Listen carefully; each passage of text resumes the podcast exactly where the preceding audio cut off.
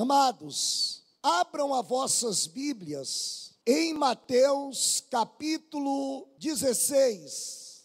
E eu gostaria que vocês repetissem após mim, como vocês costumam fazer, que aliás fica muito bonito. Vamos fazer todos juntos. Vamos lá. Mas vós, continuou Jesus, quem dizeis que eu sou? Respondendo Simão Pedro, disse: Tu és o Cristo, o Filho do Deus vivo. Então Jesus lhe afirmou: Bem-aventurado és, Simão Barjonas, porque não foi a carne e o sangue que te revelaram, mas meu Pai, que está nos céus, e também eu te digo, que tu és Pedro.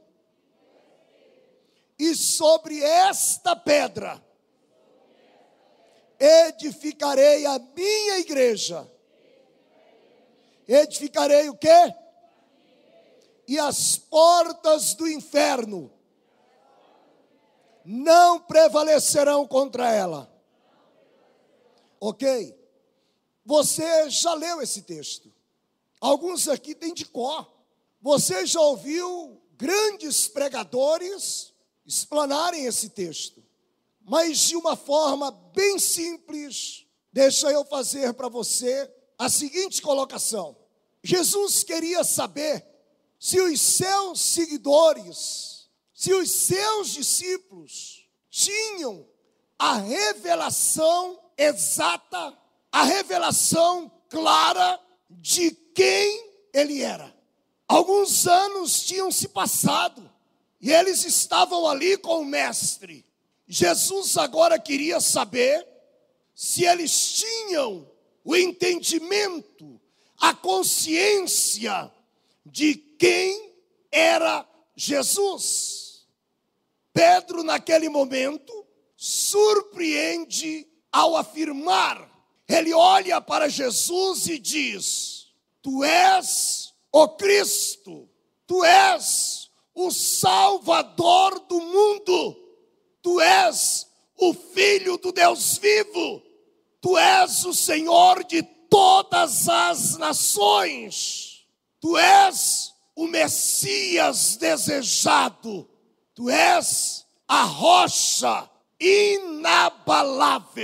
Todos os demais discípulos ficaram perplexos porque esse entendimento não era comum, não naqueles dias. Não tratava-se de um conhecimento, mas de uma revelação, de algo vindo direto de Deus. Então Jesus olha para Pedro, Barjonas, e afirma, dizendo: Sim, Pedro, você está correto, a sua visão está correta essa é a minha identidade. Mas foi meu Pai quem te revelou estas coisas.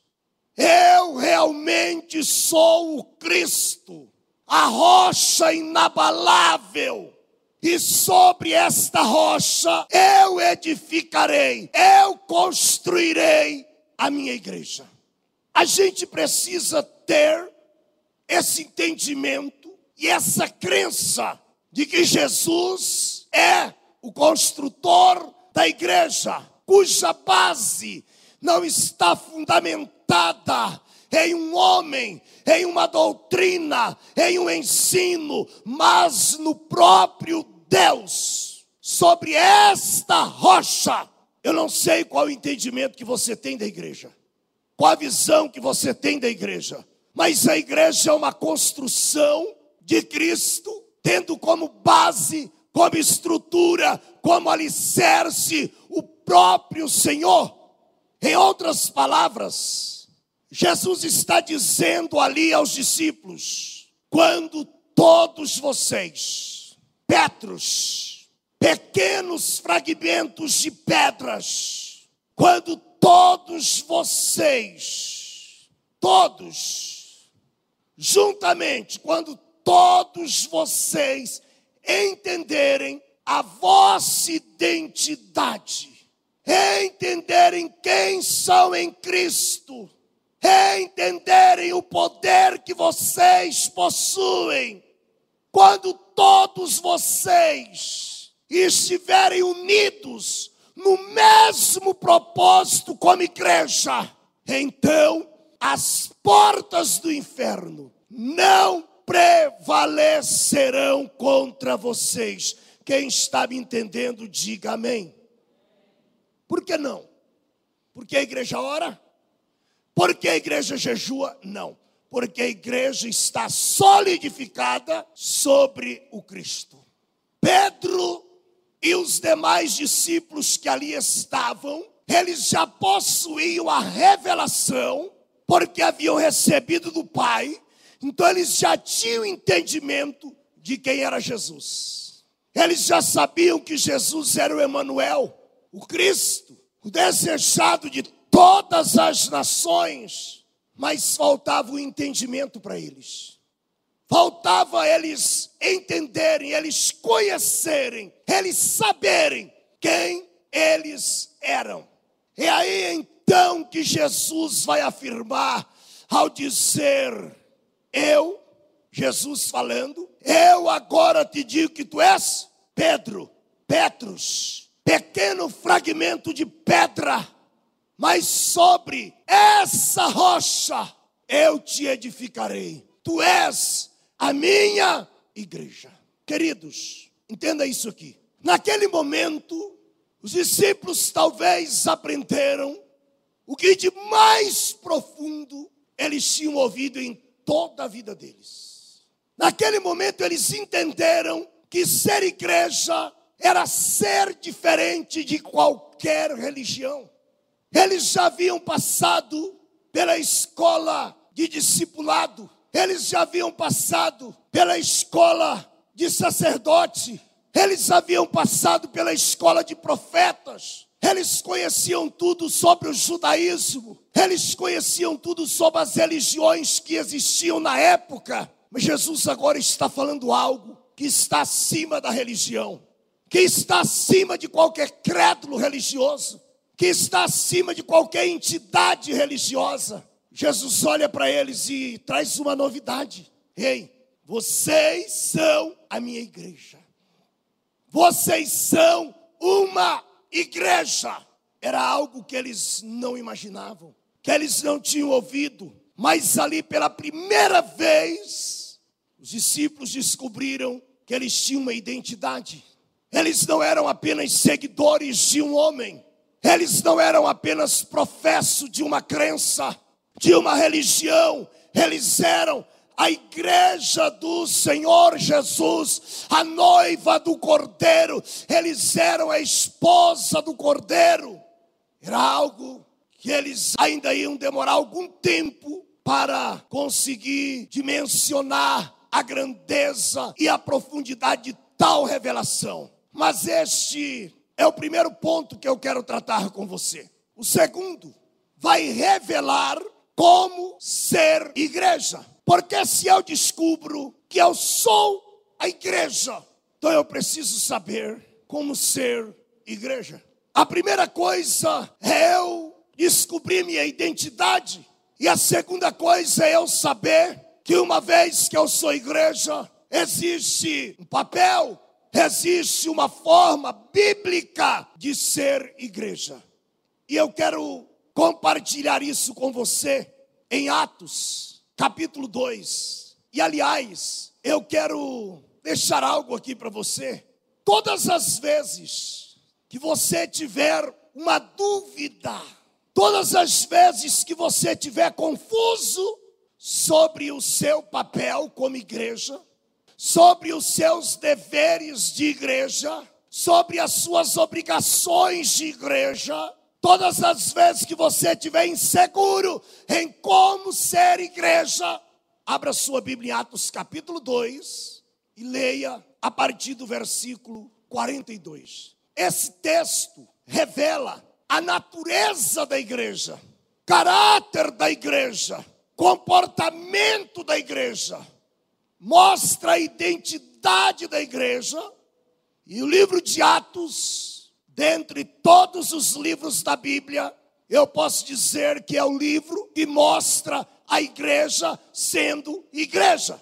Vamos ler Atos 2, 42, que diz assim: E perseveravam na doutrina dos apóstolos e na comunhão, no partir do pão e nas orações. Em cada alma havia temor, e muitos prodígios e sinais eram feitos por intermédio dos apóstolos. Todos os que creram estavam juntos e tinham tudo em comum, vendiam as suas propriedades e bens, distribuindo o produto entre todos a mesma medida que alguém tinha necessidade.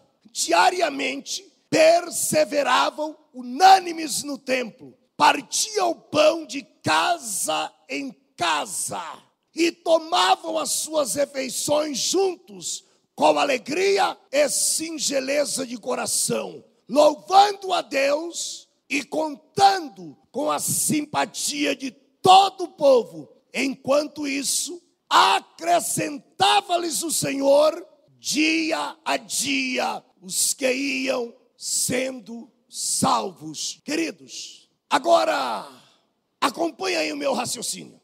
Você nunca entrou em um templo, ok? Você nunca entrou em um local de culto. Você nunca viu um lugar de reunião como esse daqui. Mas você leu a Bíblia, diga eu li a Bíblia.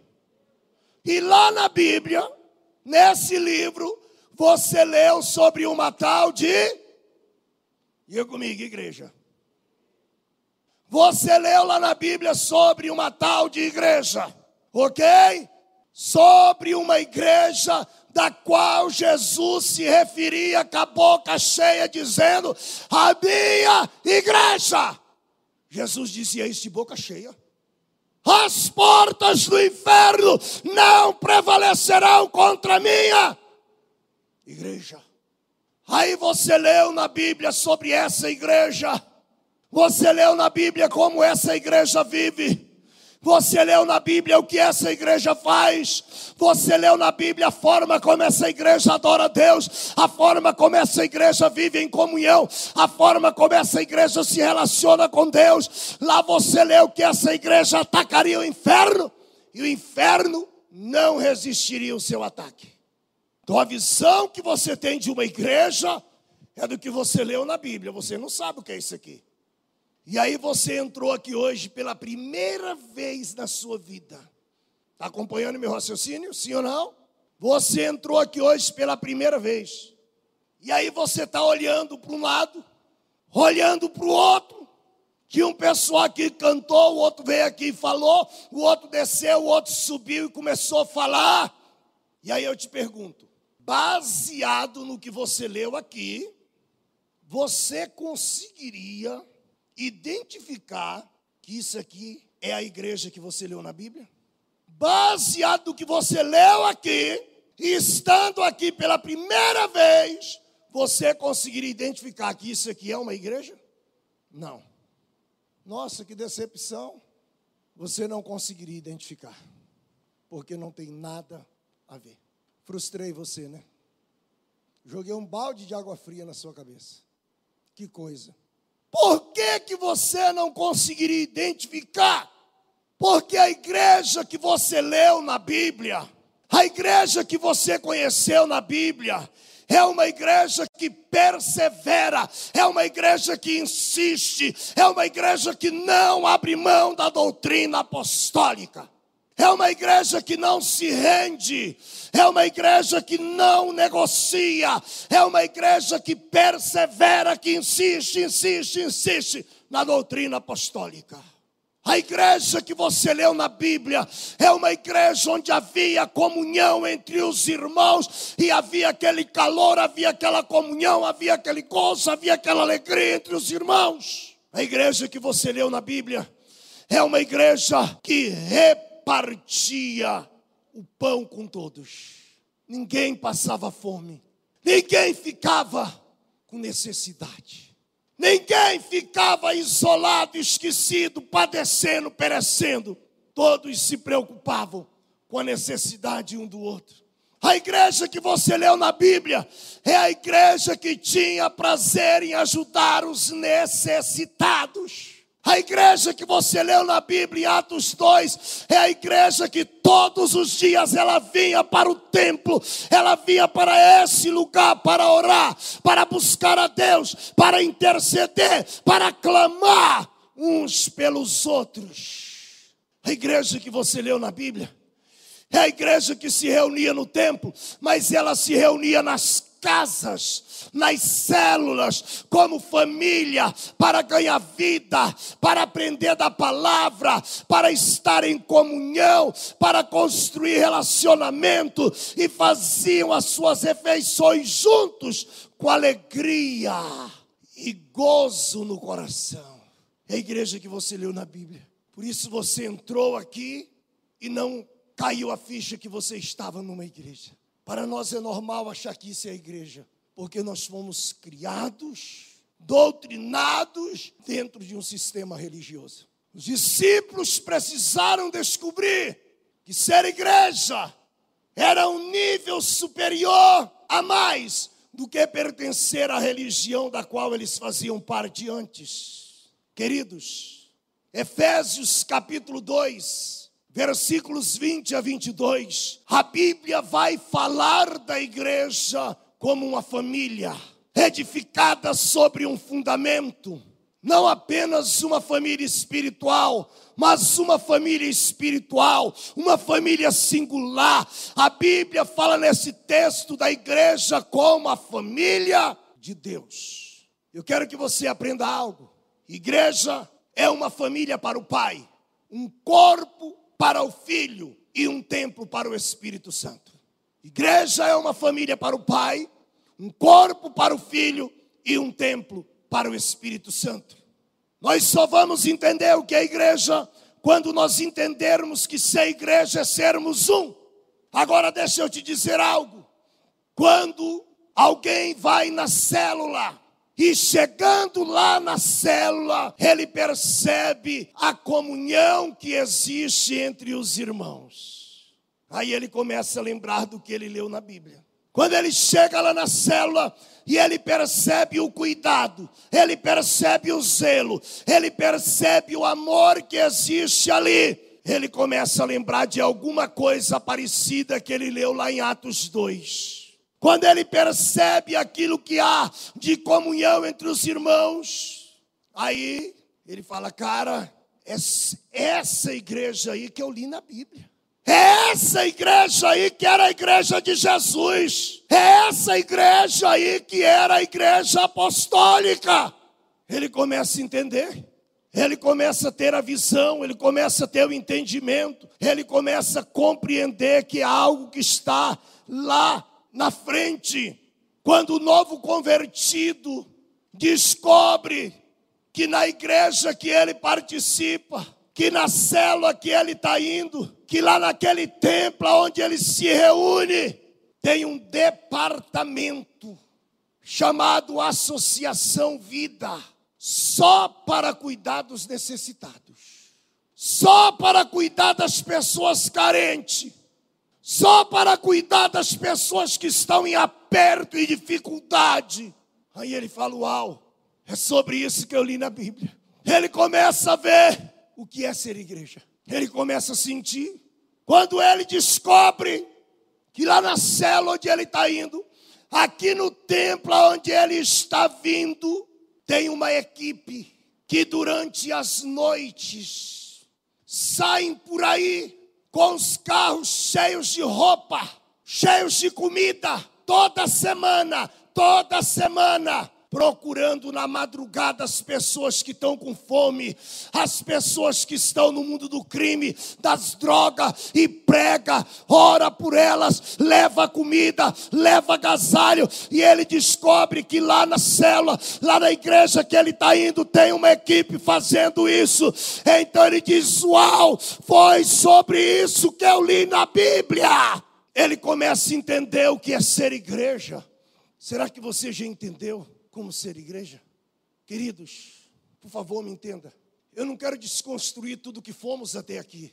Eu quero trazer uma motivação para a gente passar para o próximo nível. Será que alguns de nós não está apenas vivendo um sentimento religioso? Era isso que Jesus queria arrancar dos discípulos. Vocês sabem quem eu sou? Sabem quem vocês são? Imagina quando o novo convertido descobre, quando você descobre que todas as manhãs essa igreja está aberta e tem alguém aqui orando pela sua vida. Uau! Tem alguém intercedendo por você todas as manhãs. Aí ele descobre que tem um departamento chamado berçário com uma equipe para cuidar dos bebês. Tem um departamento da sala de crianças com uma equipe para cuidar das crianças. E ele descobre que tem alguém que intercede pela vida dele, que ora pela vida dele, que ora pelos sonhos dele, que ora pelos projetos dele, que ora para que ele dê certo, para que ele progrida, para que ele conquiste, para que ele se firme, para que ele continue. Ele diz: Uau, essa igreja que eu li na Bíblia. Lá na Bíblia estava escrito que eles oravam todos os dias. A Bíblia fala de uma igreja que se reunia no templo, nas casas e orava todo dia, todo dia, todo dia. Foi essa igreja que eu li na Bíblia. Sabe o que ele pensa? Sabe o que ele diz? Eu quero ser igreja. Eu quero ser igreja. Eu não quero mais me mover como um religioso. Eu não quero mais me mover como um participante dos cultos de domingo. Eu não quero me mover como alguém que tem um sentimento religioso de vez em quando vai ao templo. Eu quero ser igreja. Eu quero ser parte do corpo. Eu quero me mover dentro dessa unção. As pessoas fazem leitura, queridos. Uma hora, o novo convertido chega aqui e ele olha o ar-condicionado, esse monte de lâmpadas, para o som. Uau! A energia desse lugar deve ser bem cara. Manter isso aqui tudo limpo, organizado, isso deve custar caro. Isso já passou na tua cabeça alguma vez? Aí ele para dentro do raciocínio da inteligência e se pergunta: quem paga tudo isso? Quem banca toda essa estrutura para a gente entrar aqui, ouvir a palavra, louvar o Senhor, cultuar e sair daqui calma, leve, alegre, feliz e contente? Quem banca tudo isso? Aí sabe que ele descobre que a igreja é composta de adoradores, de servos e servas, homens e mulheres que têm prazer em devolver o dízimo, têm prazer em ofertar, têm prazer em adorar a Deus com as suas finanças, para que a casa do Senhor esteja bem suprida, para que a casa do Senhor esteja organizada, para que as portas da casa do Senhor nunca se fechem. Aí ele começa a descobrir que tem essas pessoas, que Deus levantou essas pessoas. E sabe quem são essas pessoas? A igreja. Ele descobre que a igreja se diferencia dos religiosos pelo nível da entrega, pelo nível do comprometimento, pelo nível da aliança, pelo nível da fidelidade para com a casa de Deus. E ele diz: Uau! Então eu congrego aqui e alguém banca, alguém paga, alguém mantém toda essa estrutura, e é por isso que eu fui alcançado. Queridos, a igreja, ela é o corpo de Cristo, diga comigo, o corpo de Cristo. Diga mais alto, o corpo de Cristo. Corpo fala de ação e movimento. Quando o corpo não tem ação e não tem movimento, é porque ele já morreu. A igreja é viva. A igreja, ela vive no modus operandi, ela é uma igreja que se move, ela é uma igreja que tem ação, ela tem ação social, ela tem adoração, ela tem louvor, ela tem entrega, ela tem renúncia, ela é uma igreja que está sempre se movimentando. E a igreja se move principalmente através do amor e do cuidado. Todas as vezes que você observar a igreja, ela vai estar se movendo através do amor e do cuidado. Todos conseguem perceber o movimento do corpo. Então, aquele novo convertido que está começando ir na célula, vir no culto, uau, isso é ser igreja. A igreja é um corpo que se move.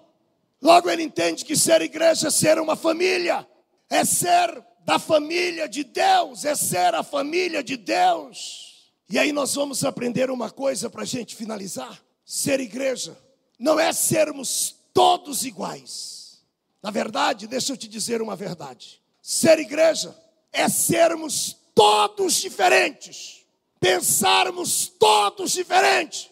Termos ponto de vista diferente, opinião diferente, gostos diferentes, ideias diferentes, mas mesmo assim conseguirmos caminhar juntos. Ser igreja é conseguirmos ficar juntos. Ser igreja é eu pensar diferente de você, mas conseguir ficar com você movido por um sentimento chamado propósito. Não somos iguais, mas temos um propósito temos visão diferente, opiniões diferentes, temos pontos de vista diferentes, mas caminhamos movido por um propósito. Por isso somos igreja.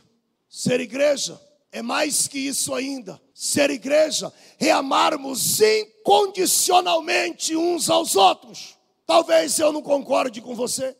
Talvez eu não goste de algumas coisas em você.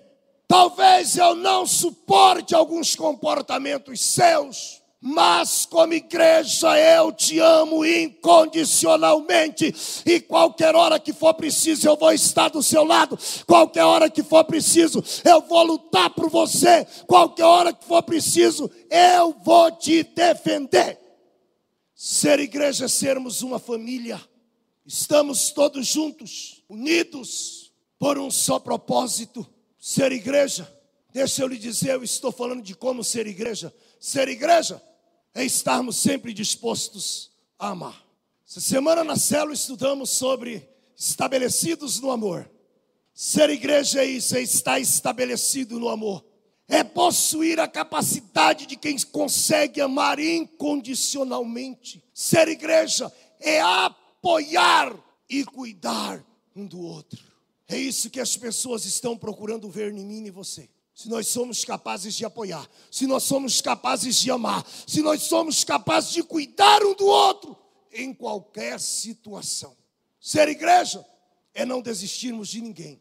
Ser igreja é não abrirmos mão de ninguém.